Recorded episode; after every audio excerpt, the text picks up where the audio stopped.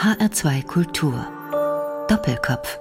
Am Tisch heute mit Michael Spahn, Metzgermeister aus Frankfurt, Inhaber der Biofleischmetzgerei Spahn in Frankfurt-Bornheim. Gastgeber ist Martin Maria Schwarz. Guten Tag, Herr Spahn. Hallo. Herr Spahn, mit Ihnen verknüpft sich die bundesweit vermutlich einzigartige Tatsache, dass Sie aktiver Metzger sind bei gleichzeitig veganer Lebensweise und Ernährung war, bis sie vor sieben Jahren aus gesundheitlichen Gründen, das werden wir nachher nochmal ausführlicher thematisieren, war, bis sie vor sieben Jahren auf vegane Ernährung umstiegen, dieses Thema überhaupt in Ihrem Blick gewesen? War Ihnen das schon sympathisch?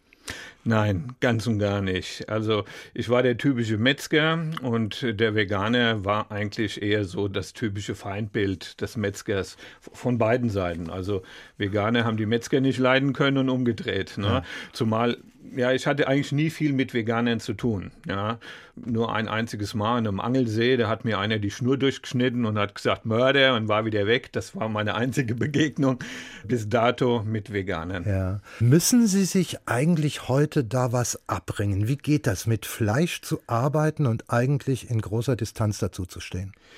Ich hatte am Anfang echt gedacht, das schaffe ich nicht. Aber die Gesundheit und die Erfolge, die ich damit hatte, mit der veganen Ernährung, haben mir einfach geholfen, diesen Schritt zu gehen. Man muss natürlich sehr diszipliniert und konsequent sein und wirklich auch alles weglassen. Es ging ja nicht nur um Fleisch und Wurst, es ging auch hauptsächlich bei mir um Milchprodukte. Ich habe ja Käse in Kilos weggeputzt, ja, und Joghurt und alles, was es dazu gab. Und äh, das musste auch weg weg. Ja, ja. ja. Aber ich stelle mir das so vor, Sie sind täglich mit Fleisch in Berührung und Sie müssen auch hier und da, wenn Sie bestimmte Gerichte, das machen sie auch, Gerichte zubereiten und dann vakuumieren. Genau. Äh, sie müssen ja auch kosten. Das heißt, sie müssen ja doch eigentlich dann trotzdem immer wieder Fleisch, zumindest mit Fleisch, geschmacklich in Berührung kommen. Ja, da ähm, hat uns Kommissar Zufall geholfen. Genau zu diesem Zeitpunkt, als dieser Wandel vonstatten ging, haben wir ja die Fleisch- und Wurstproduktion in Frankfurt einstellen müssen, weil wir räumlich da nicht mehr in der Lage waren, das zu stemmen und hatten einen Kollegen in der Rhön, der das dann alles für uns gemacht hat und immer noch macht, ja, Produktionsmeister mit, mit einem ganzen Stab von Gesellen, die das dort alle gemacht haben. Folglich musste ich mich gar nicht mehr um Fleisch und Wurst kümmern. Die Rezepte standen schon seit Jahrzehnten fest. Es musste einfach nur weitergemacht werden. Und ich habe mich dann ganz speziell um die veganen Produkte gekümmert. Ja. Neuentwicklungen, Produktion, natürlich in der kleinen alten Wurstküche in Frankfurt. Das ist alles kurios und es passt aber auch trotzdem zu ihrer Berufsbiografie, dass da immer wieder andere Farben auftauchen, abseits des klassischen Programms das ein Metzger so durchläuft auf seinem beruflichen Weg. Erst einmal eine innige Liebe zu diesem Beruf von klein auf, die haben Sie nie gehabt. Nein, nein. Ich bin eigentlich zu diesem Beruf gekommen aus purer Faulheit an der Sache. Ähm, damals in der Schule mussten wir uns einen, einen, Praktikumsplatz suchen, also selber, und ich hatte da keine Lust zu und war dann so ziemlich der Einzige, der keinen Praktikumsplatz hatte. Und unser Lehrer hat mir damals einfach eine Metzgerei zugeschanzt und hat gesagt, geh da mal drei Wochen Praktikum machen vielleicht ist das ja was. Ne? Und dann habe ich das gemacht. Und genau daraus ist das entstanden. Ja, die Eltern haben auch was ganz anderes gemacht. Ganz was anderes. Büroangestellte, meine Mutter. Ne? Das war alles ganz was anderes. Also aus purer Verlegenheit dazu gekommen. Ja, ja, Beruf, ja. Und dann nach dem Praktikum natürlich das Angebot von dem Meister, ich könnte meine Lehre bei ihm machen. Ja, das hat natürlich meine Faulheit unterstützt. Ja, ich habe dann einfach weitergemacht. Ja, einfach diesem, diesem Sog gefolgt. Als Sie dann diese Ausbildung beginnen und Ihr gesamter beruflicher Weg spielt sich eigentlich in Frankfurt ab? Also angefangen wohlgemerkt in Sachsenhausen. Dort habe ich meine Lehre begonnen. Ja und in der Halbzeit meiner Lehre unterbrochen, weil ich mich mit dem Betriebsinhaber einfach nicht mehr vertragen habe. Und dann bin ich wirklich nach Bornheim gekommen und seit dieser Zeit hat sich eigentlich alles in Bornheim abgespielt. Rohrbachstraße war der Anfang, Bergerstraße ja, war dann der Mittelpunkt und das Ende bis jetzt. Und äh, das Interessante ist, Sie beginnen diese Ausbildung und überwerfen sich da gleich mal mit Ihrem, mit Ihrem Chef. Und es dauert dann ein bisschen, bis Sie sich mit diesem Metier wirklich anfreunden. Wie kam das? Ja, das kam einfach so, dass wir als Lehrlinge einfach nur den Dreck der anderen wegmachen mussten und nichts anderes. Ja, das war leider so in dem Betrieb. Wir waren drei Lehrlinge und die Gesellen waren froh, dass sie uns hatten und wir mussten eben alles das machen, was die nicht gerne gemacht haben. Und das war schon mal etwas, was mir überhaupt nicht gefallen hat.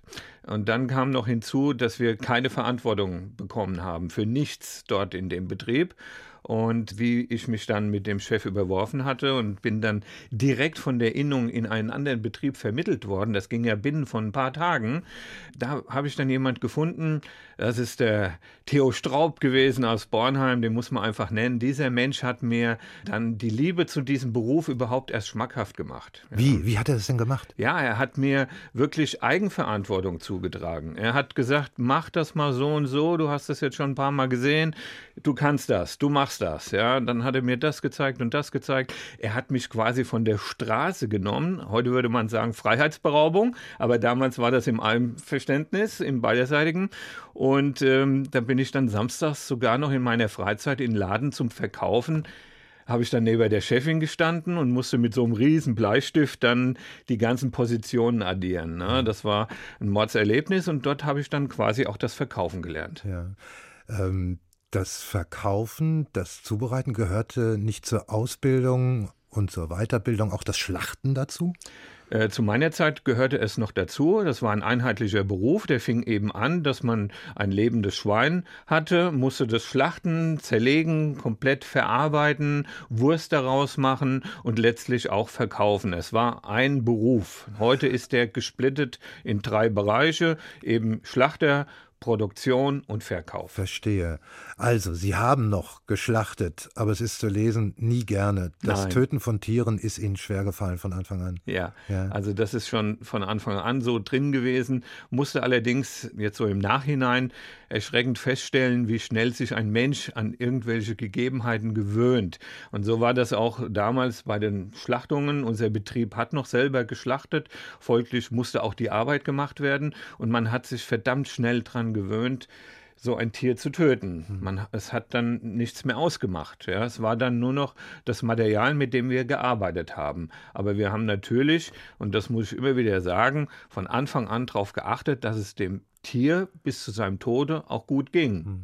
Ich habe nie erlebt, dass da irgendjemand so Dinge veranstaltet hätte mit Tiere, wie man das so manchmal aus so bösen Geschichten hört, dass die Tiere gequält werden oder so. Das, das ist mir nie nahegekommen. Ja. Aber wir halten fest, Sie haben wirklich Ihren Beruf von Grund auf, von der Pike auf gelernt. Das ist ja auch nicht mehr so selbstverständlich. Das ist richtig. Sie haben dann in verschiedenen Betrieben gearbeitet. Wie gesagt, alles nach wie vor in Frankfurt, ja. bis Sie dann 1992 Ihr heutiges Geschäft eröffnet haben. War das eigentlich immer das Ziel, einen eigenen Laden zu haben? Ja, also es mag sich jetzt ein bisschen kitschig anhören, aber das, das haben wir sogar schriftlich fixiert. Äh, ich, ich habe ja damals mit meiner Frau haben wir uns diese äh, Liebesbriefe geschrieben. Ne?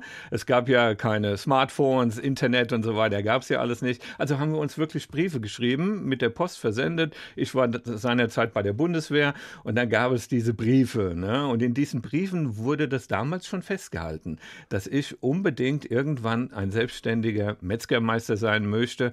Da war ich noch kein Meister und ein Geschäft war auch noch lange nicht in Sicht. Ja. Aber da war das schon fixiert.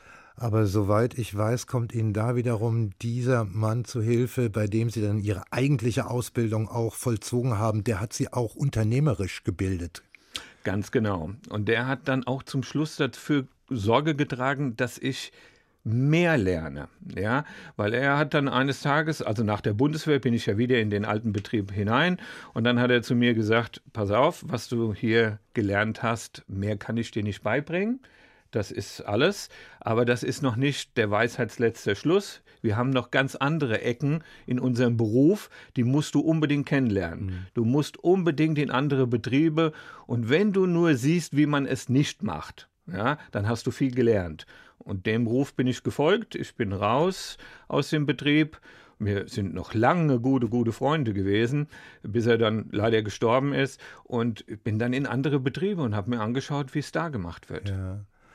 Also, Sie haben in diesem Mann nicht nur einen guten Lehrer, sondern auch gleichzeitig noch einen Förderer gehabt. Sowas ist auch nicht immer selbstverständlich. Nein, zu dieser ja. Zeit sowieso ja. nicht, weil ich Förderung eigentlich nie erfahren habe. Das war nie meine Sache. Ich war eigentlich immer ein Einzelgänger und ähm, musste mich dann ja, ein bisschen zusammenreißen, war dann auch schon ein bisschen aggressiv, ja, auch ähm, erziehungsbedingt. Zu Hause hat niemand auf uns geachtet. Wir waren den ganzen Tag alleine. Ich habe ja noch zwei Geschwister und Mutter musste den ganzen Tag arbeiten. Vater ist schon recht früh, ich war fünf Jahre, da ist er schon abgehauen. Und äh, da musste die Mutter natürlich dafür Sorge tragen, dass alles passt. Und sie hatte nichts anderes außer ihre Arbeit, den lieben langen Tag und abends noch putzen gegangen. Ja? Und da war natürlich niemand da, der auf uns geachtet hätte. Und so sind wir dann, wir haben unsere eigene Schule auf der Straße gelernt. Ja? hochaggressiv teilweise, ja. Und das ist dann alles, hat sich zum Besten gedreht, ähm, nachdem ich mit Sport angefangen habe. Äh, da konnte ich dann meine Aggressionen eine Bahn geben. Ich habe dann bei der Eintracht Frankfurt Eishockey gespielt. Ja, erste Mannschaft hat leider nie gereicht, aber 1C war immer drin. Ja, ja am Anfang habe ich im Tor gespielt. Damals noch unter der Leitung vom Herold, der Alte. Ja, der hat die Eishockey-Abteilung von der Eintracht gehabt. Ja, und so haben wir etliche Jahre verbracht und da bin ich viel ruhiger geworden. Ja. Hätte auch anders ausgehen können. Ja, das ja. war eine Gratwanderung, ja. Hängt doch damit Ihr erster Musikwunsch zusammen? So Lonely haben Sie sich gewünscht von Police? Ja, richtig. Den haben wir zwar erst viel später auf, auf, auf dem Plan gehabt, ja, also von der Musik her, aber er passt hervorragend in die Zeit meiner schulischen Ausbildung, also so sagen wir mal, ab der siebten Klasse bis zur neunten, war ja Hauptschule. Und äh, da habe ich also versucht, mich alleine zu halten, ja, weil ich damit niemanden irgendwie geschädigt habe und ich hatte meine Ruhe. Das war immer ganz gut so.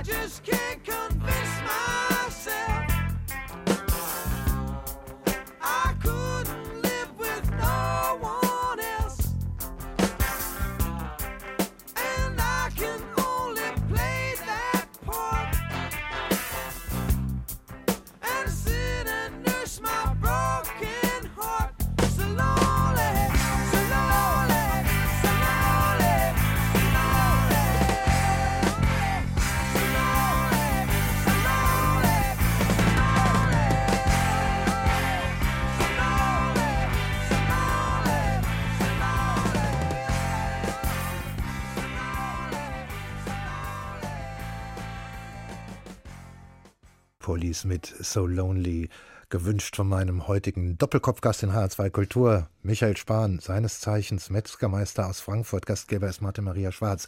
Michael Spahn, versetzen wir uns zurück in die 80er Jahre. Das ist die Zeit Ihrer Ausbildung und äh, wir haben es schon ein bisschen erzählt, in verschiedenen Betrieben haben Sie gearbeitet und das ist eine völlig andere Zeit. Eine Zeit, als Metzgereien noch das Stadtbild prägten. Wie sah das genau aus? Ja, also wir hatten tatsächlich äh, sprichwörtlich an jeder Ecke eine Metzgerei sitzen.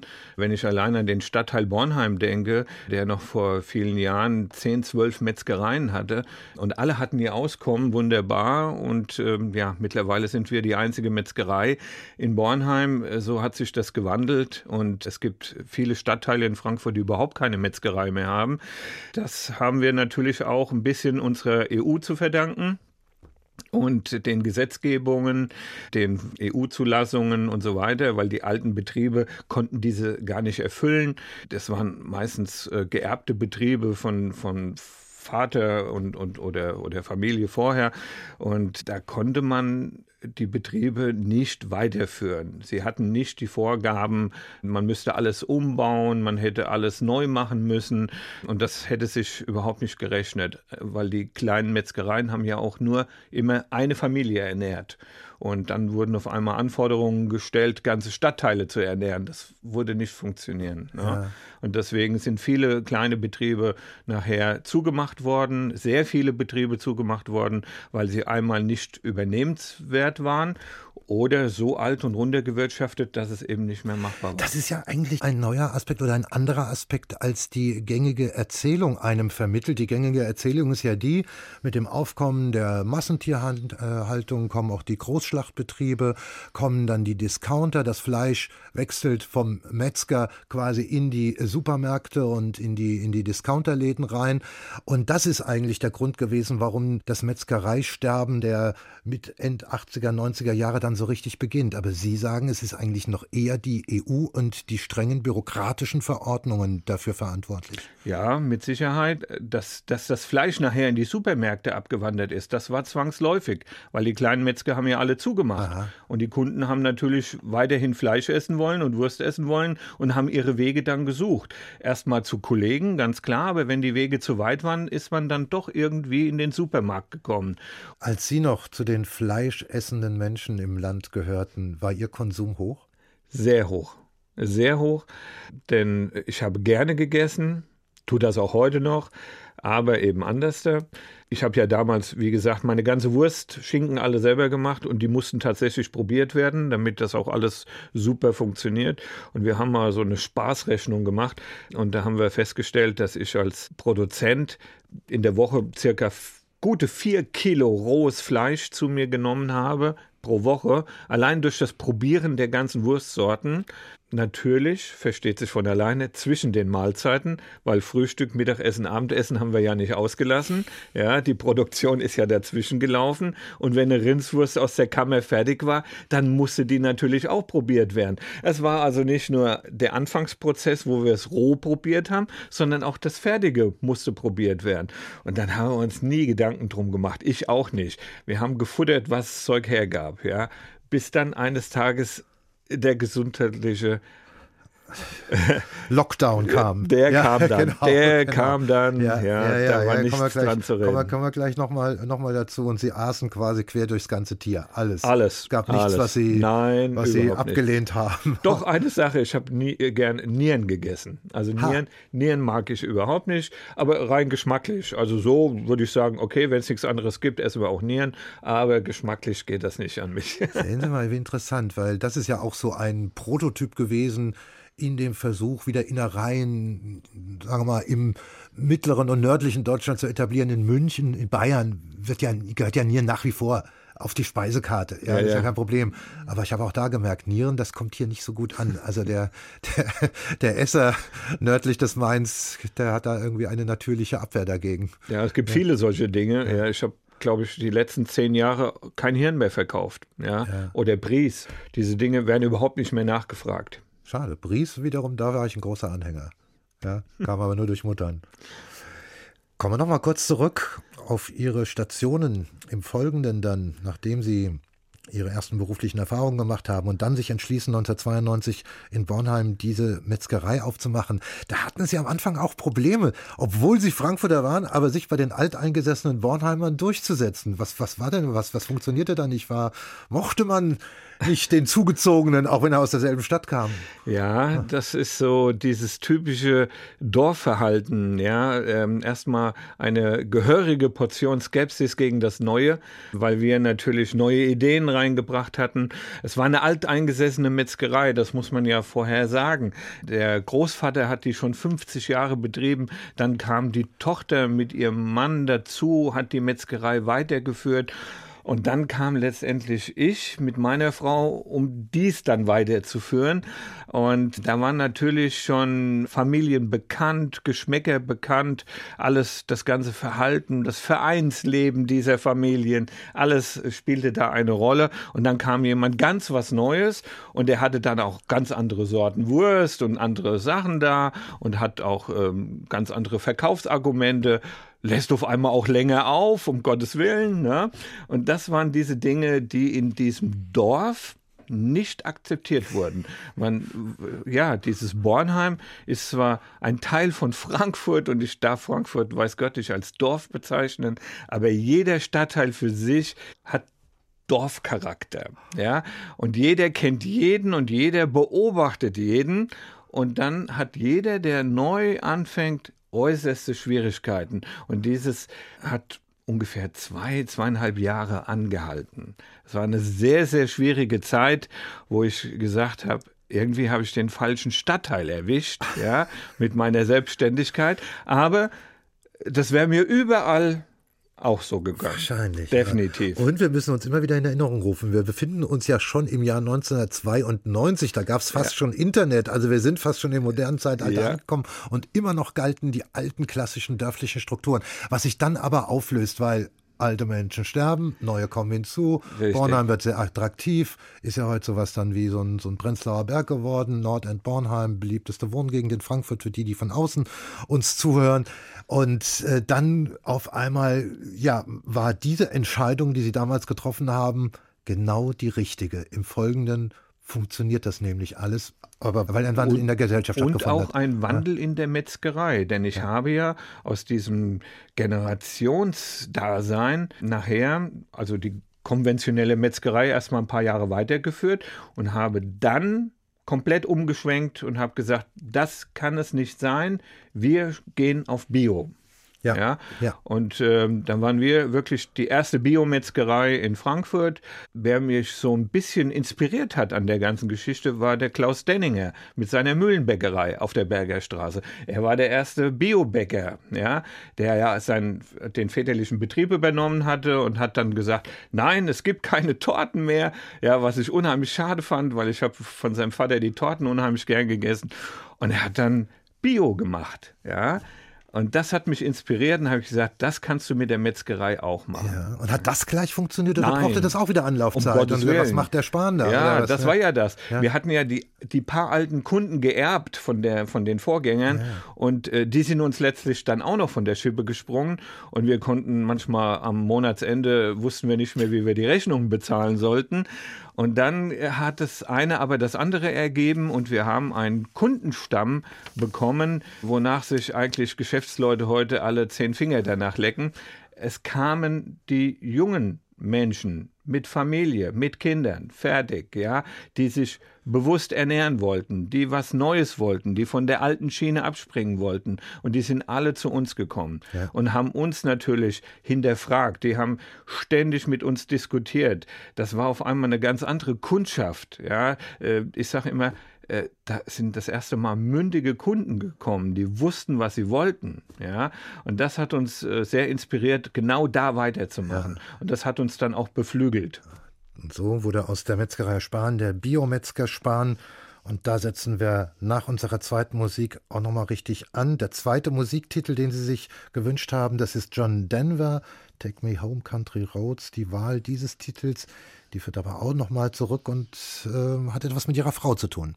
Richtig. Also, äh, dieser Titel ist damals gelaufen, wie wir uns ja kennengelernt haben. Ne? Das war der Kennenlernsong in einer Wohnung bei Freunden, haben wir auf dem Sofa gesessen und da ist genau dieses Lied gelaufen. Und irgendwie kommt mir das heute noch so vor, ähm, als wenn es in Dauerschleife gelaufen wäre, als wenn es gar kein anderes Lied gegeben hätte an diesem Tag. Und äh, so intensiv ist es uns heute auch noch in Erinnerung, also meiner Frau auch.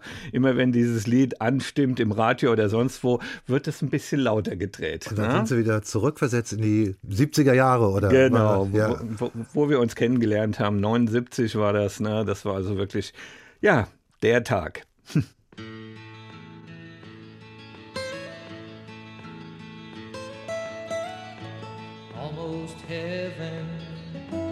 West Virginia, Blue Ridge Mountains, Shenandoah River. Life is old there, older than the trees, younger than the mountains, growing like a breeze. Country roads take me home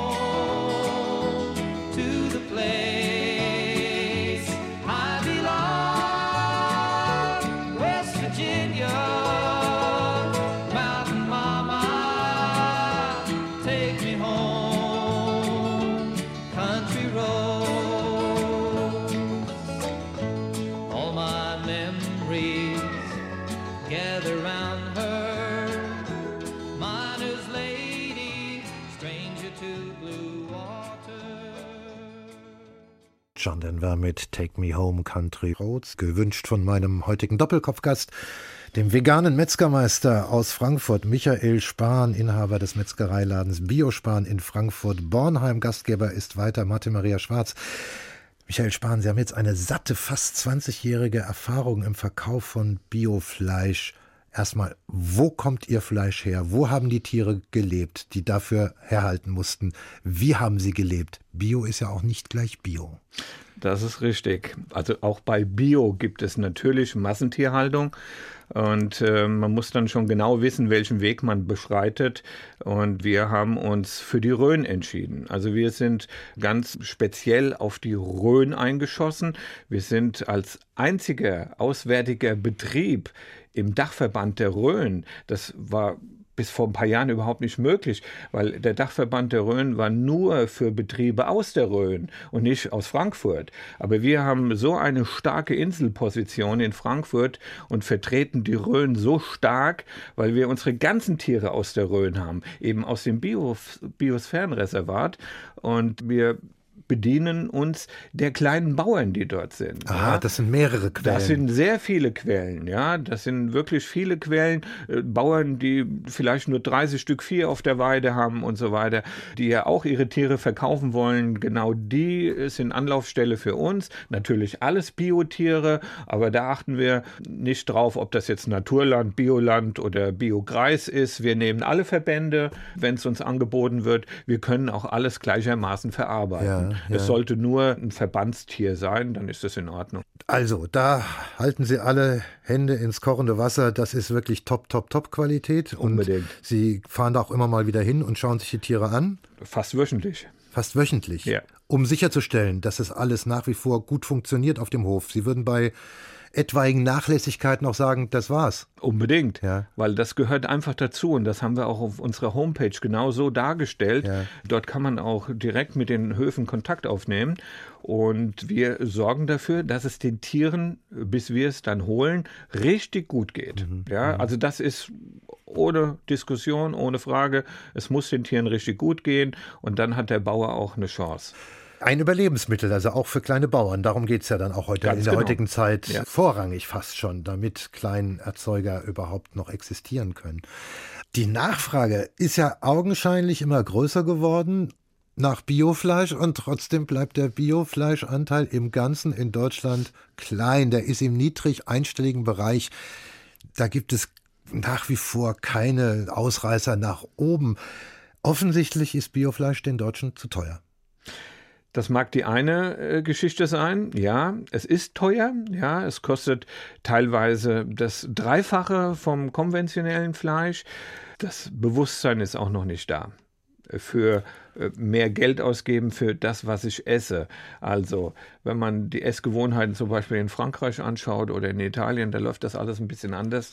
Die geben viel mehr Geld für ihr Essen aus und achten viel mehr auf Qualität, als der Deutsche das tut. Aber diese Rede ist jetzt auch schon 20, 30 Jahre alt, Herr Spahn. Hat sich noch nie verändert. Es hat sich nichts verändert. Nein, also, was gibt einem Hoffnung, da. dass sich da was verändert? Also der Deutsche scheint zufrieden mit dem, was er bekommt. Ja. Aber man hört schon so leise, dass verschiedene Dinge geändert werden. Auch die Supermärkte müssen sich langsam anpassen. Es gibt ja dann diese Be Belabelungen, dass da die Tiere so oder so gehalten wurden. Äh, macht aber keinen Sinn. Letztendlich müssen die Supermärkte auf große Mengen zugreifen und das geht nur so, wie sie es im Moment machen. Lenken tut es der Verbraucher denn er stimmt ab.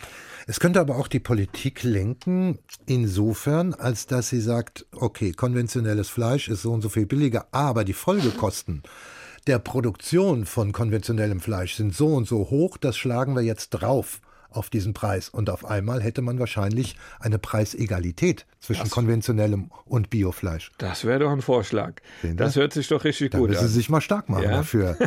ja, Herr Spahn, Sie sind der Mann, der das ja, tun muss. Ja? Vollkommen klar. Ja, aber ich habe ganz andere Beweggründe für die Zukunft. Die nächste Wendung im wendungsreichen Leben des Michael Spahn 2013, der Umstieg auf vegane Ernährungsweise aufgrund des hohen Fleischkonsums, das liegt offen Das Ja. war Ursache. Das hätte sie sonst einen frühen Abschied vom Leben kosten können. Oder? ja, definitiv. Oder zumindest eine böse Einträchtigung. Also ähm, das wäre nicht gut gegangen. Ja.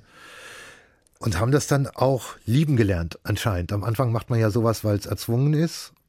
Genau. Und dann fängt es man. Man findet man- ja auch keinen Einstieg. Und da hatte ich wirklich Glück, dass ich einen Einstieg hatte.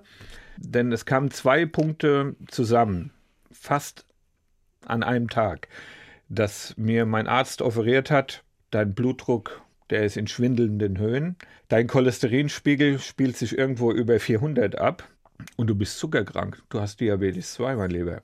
Ja, und ähm, das waren die Dinge, die mich also schwer erschüttert haben. Und ich musste ja dann da so einen Diabeteslehrgang machen im Krankenhaus. Da wurde einem eigentlich nur erklärt, man bekommt so ein Messgerät geschenkt von irgendeiner Pharmaindustrie. Und dann muss man eben diese Dinge da kaufen, die dann das Blut testen nach Zucker. Ne? So, mehr wurde da einem ja nicht beigebracht. Dass man das vielleicht ein bisschen über Essensumstellung in den Griff bekommen könnte, das wurde uns da nicht gesagt. Uns wurde zwar gesagt, ihr müsst darauf verzichten, hier drauf verzichten, das weglassen und das und das, aber dass jemand gesagt hätte, lasst doch mal bitte die ganzen Milchprodukte weg und Fleisch und Wurst weg, wenigstens für eine ganze Zeit, bis euer Körper wieder normal ist. Und dann können wir einen neuen Weg beschreiten. Muss ja nicht jeder für sein ganzes Leben so bleiben. Ja, aber man muss sich erstmal gesundheitlich wieder in die Reihe bringen. Das wurde einem da nicht erklärt. Das wurde mir erklärt auf der Straße. Da war ein junger Mann, Rainer. Damals kannte ich ihn noch nicht. Und er hat mit Kreide überall earthling.de auf Strotwa geschrieben. Ja, das ist so ein ganz, ganz übler Zusammenschnitt von, von Schlachtungen von Tieren und so weiter. So ein Filmzusammenschnitt von Veganern, die den Menschen klar machen wollten, was sie anstellen. Ja, der Mensch an sich. So, und das hat er halt überall auf Strotwa geschrieben, mit Kreide. Nur vor meiner Metzgerei nicht. Und dann habe ich ihn wieder getroffen, das war just an dem Tag. Und dann bin ich raus zu ihm und habe gesagt, warum schreibst du es denn nicht hierher? Ich war auch schon irgendwie ein bisschen angefressen, ja. Sag ich, ich bin doch hier derjenige, der Fleisch verkauft. Du musst es doch hier hinschreiben. Und da hat sich rausgestellt, der junge Mann hat Angst gehabt. Ja, wenn man ihre Vergangenheit noch mal in Erinnerung ruft, aus guten Gründen. Ja. Er hat Angst gehabt vor dem Metzger, dass er nachher vielleicht doch in der Wurst landet. Aber äh, ganz äh, weit gefehlt. Wir sind heute dicke Kumpels und ich habe ihm dann meine Geschichte erzählt und er hat gesagt, eigentlich gibt es für dich nur eine Lösung. Äh, Du musst das machen, was ich mache. Sag ich, ich habe keine Zeit damit, der Kreide rumzumachen. Sagt er, nein, nein, das meine ich nicht. Du sollst dich vegan ernähren. Ja. Und dann hat er gesagt, pass auf, ich bring dir was, das würde ich überzeugen. Und da hatten wir damals schon den Vegans, den Supermarkt in Bornheim. Da ist er hingelaufen und hat dieses Big Steak geholt. Ein veganes Schnitzel. Hat er mir kurz erklärt, wie ich das mache, einweichen und so und dann panieren und normal wie ein Schnitzel braten. Und dann hat er gesagt, das probierst du jetzt mal. Ja? Und da habe ich das probiert. Und ich glaube, wenn mir das nicht geschmeckt hätte, da wäre ich niemals auf die vegane Schiene gekommen. Das Ding war gut. Ha. Das war richtig gut. Ha, ha. Ja, das hat wirklich geschmeckt wie ein Schnitzel. Und da hat es dann da oben einen Schalter umgelegt und dann habe ich gesagt, da finden wir noch mehr. Das haben sie auch, also das bieten sie auch heute in ihrem Geschäft an. Aber vorher noch, bevor wir das noch mal kurz vorstellen, sie sind Veganer, aber sie müssen sich ja davor hüten, Veganist zu sein, in dem Sinne, dass sie jetzt da andere Leute überzeugen oder ihre Kundschaft, die ja wegen des Fleisches in erster Linie zu ihnen kommt. Also ein bisschen so Spagat müssen sie da schon betreiben oder gar Immer. nicht? Nein, sie schütteln oder Immer. immer, Immer. immer. Würden Sie am liebsten die ganzen Fleischsachen sein lassen? Unter uns, es hört ja niemand zu, ein veganer Laden wäre mir im Moment am liebsten. Ja, aber 80 Prozent meines Daseins, also meines Umsatzes, meines Lebens, spielt sich mit Fleisch und Wurst ab. Nur 20 Prozent kommen vegan rein.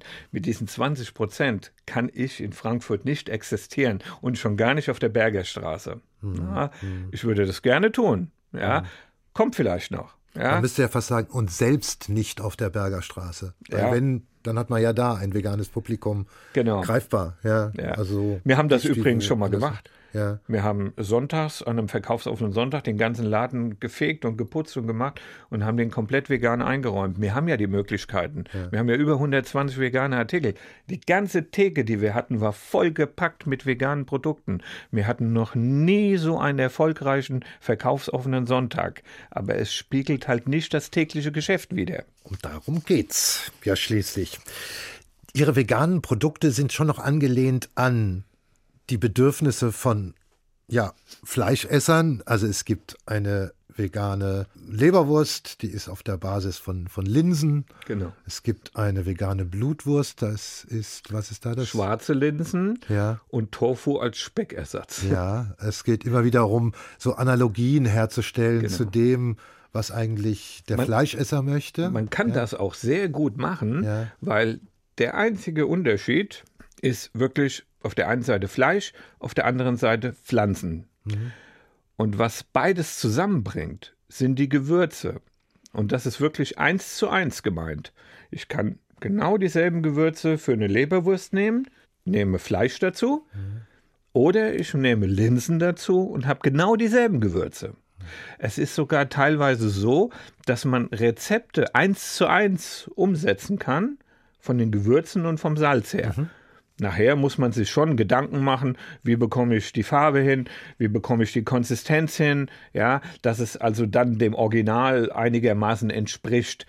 Wir haben so zwei, drei Artikel, wo wir es verdammt gut hingekriegt haben, ja. Und die anderen, das sind alles ja, ähm, Kundenwünsche erfüllt, sage ich jetzt mal. Ja, so war das auch mit der veganen Blutwurst. Da kam ein Kunde rein, hat gesagt, ich bin jetzt seit ein paar Wochen Veganer, aber das Einzige, was ich gerne noch hätte, wäre meine Blutwurst.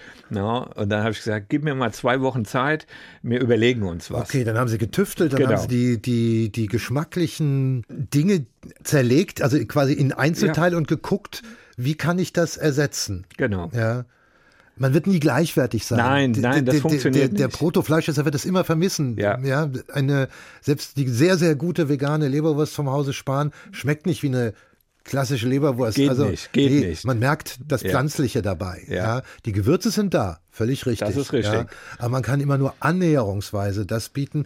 Aber man muss vielleicht dann auch umdenken, denn für sich genommen, ohne die Idee Fleisch jetzt sozusagen, sozusagen als Modell, äh, ist das köstlich. Ja, das sind ja, das sind ja Produkte, die, die funktionieren. Das sind ja für sich handwerklich hervorragend hergestellte Waren. Das ist ja das, was ich immer wieder sage.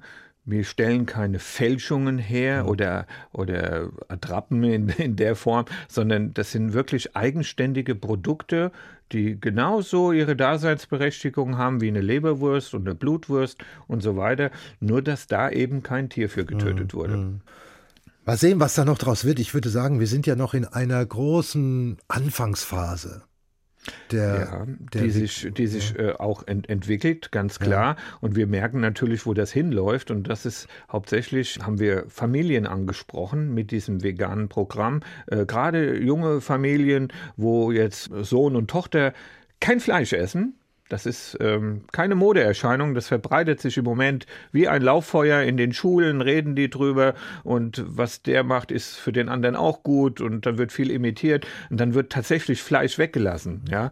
Und äh, zu Hause gibt es dann Streitigkeiten, sehr deftige Streitigkeiten ums Essen. Ja, und das war ja damals dann äh, meine nächste Anlaufstelle. Wie kriege ich die Streitigkeiten vom Tisch weg? Ja, es war mir wirklich ein Anliegen. Hauptsächlich Weihnachten. Ja, wenn die Großmutter dann Rouladen gemacht hat mit Knödel und Rotkraut und die Enkel haben da gesessen und haben gesagt, Oma, kannst du haken, esse ich nicht. Ne? Und dann kamen die ganz zerrüttet zu mir und haben gesagt, mein Enkel kommt nicht mehr zu mir, er isst das nicht mehr. Und dann haben wir uns hingesetzt und haben eine vegane Roulade entwickelt. Ein Renner, Wahnsinn. Zu Weihnachten verkaufen wir über 300 Stück davon. Ja? Und so haben wir uns da rein, so die deutsche Hausmannskost veganisiert, Sauerbraten, also diesen normalen Rollbraten, Roulade, Königsberger Klopse, überall so diese Dinge veganisiert. Und wir, haben, wir sind immer erfolgreicher geworden damit. ja, ja. Weil wir den Familien geholfen haben. Es war tatsächlich so, es- es war Ruhe am Tisch. Und alle haben Rouladen gegessen. Die einen haben eben die fleischigen gegessen und die anderen eben die veganen. Und man muss tolerant sein. Ja, und das ist auch das, was den Veganer heute auszeichnet. Es gibt nicht mehr diese, diese Feindseligkeiten, diese, diese gewalttätigen Auseinandersetzungen lassen nach. Die Veganer verstehen, dass sie anders argumentieren müssen. Und dann funktioniert das Ganze auch. Also der Veganer entwickelt sich auch. Unbedingt. Weniger ideologisch rangehen. Naja gut, eine Ideolo Ideologie gibt es, die ist ja auch in dem Fall nachvollziehbar, aber offen für neue Geschmäcker. Ja. Und er lässt diejenigen, die es einigermaßen verstehen, eben mit dem Würzen, die Metzger, an diesen Dingen arbeiten. Ja, sonst würden sie mich ja meiden wie der Teufel das Weihwasser. Ja, würde ja kein Veganer zu mir kommen, weil ich ja meine Metzgerei noch habe. Genau das Gegenteil ist der Fall. Einen Wunsch, den haben Sie schon durchsickern lassen, wenn es ginge, wenn es wirtschaftlich wäre, dann ein Laden nur mit veganen Produkten. So schnell geht es dann doch nicht. Aber wenn Leider. Sie noch einen Wunsch frei hätten auf ganz anderer Ebene, entweder sicherzustellen, dass Ihr Geschäft weitergeführt wird. Ich weiß, dass Ihr Nachwuchs sich dafür nicht interessiert. Sie haben selber keine Tradition im Hintergrund, also mit Ihren Eltern, es scheint so ein bisschen so eine, so ein Insel, sind so ein Inselmensch, ja. Also, entweder jemanden zu finden, der Ihr Geschäft in Ihrem Sinne weiterführt, oder dass die Regierung die Massentierhaltung verbietet. Für welchen Wunsch entscheiden Sie sich? Also ich wäre in erster Linie dafür, dass jemand das Konstrukt, das wir erstellt haben, weiterführt. Ja, und genau da weitermacht, wo wir im Moment stehen. Und das Vegane immer so einen halben Schritt vorweg schiebt. Ja, weil das ist einfach zukunftsweisend. Ich weiß ganz genau, dass wir in den nächsten tausend Jahren das Fleisch nicht vom Tisch kriegen. Das werden wir einfach nicht schaffen. Aber wir können dafür Sorge tragen, dass es angemessen wird und dass wir vielleicht wieder auch ein Auge auf das Lebewesen an sich haben. Ja, dass wir verstehen, dass so ein Schnitzel nicht einfach in der Theke in einem Stück Plastik liegt, sondern dass das mal ein Tier war und dass dieses Tier für unseren Genuss gequält wird. Und wenn dieses Bewusstsein wieder stimmt, dann kommen wir auch auf die vegane Schiene. Weil dann brauchen wir nicht mehr jeden Tag Fleisch. Dann überlegen wir uns, ob wir das wirklich brauchen. Wir haben noch einen letzten Musiktitel. Da haben Sie sich Queen gewünscht, Somebody to Love. Queen, eine heimliche Passion von Ihnen? Schon unbedingt, unbedingt, ja. ja. Schon von Anfang an, schon mit der ersten äh, Schallplatte und ähm, Queen war damals, ich hatte ja nicht viel Geld und wir haben lange gespart. Mein erstes Live-Konzert in der Festhalle damals hier in Frankfurt. Und das war so einprägsam, dieses Konzert. Da bin ich dabei geblieben. Queen hat mich quasi durch mein ganzes Leben begleitet, alles gesammelt und wird heute noch kräftig gehört, von hinten bis vorne. Michael Spahn, überzeugter Veganer und das als Metzgermeister von Biospahn in Frankfurt. Herzlichen Dank für Ihr Kommen zum HR2 Doppelkopf. Bitte, gerne geschehen. Und wir hören uns jetzt noch zum Schluss den letzten Wunsch an Freddie Mercury und Queen und Somebody to Love, auch erinnerungsstark im Leben von Michael Spahn und vom Doppelkopf verabschiedet sich für heute Martin Maria Schwarz. Tschüss.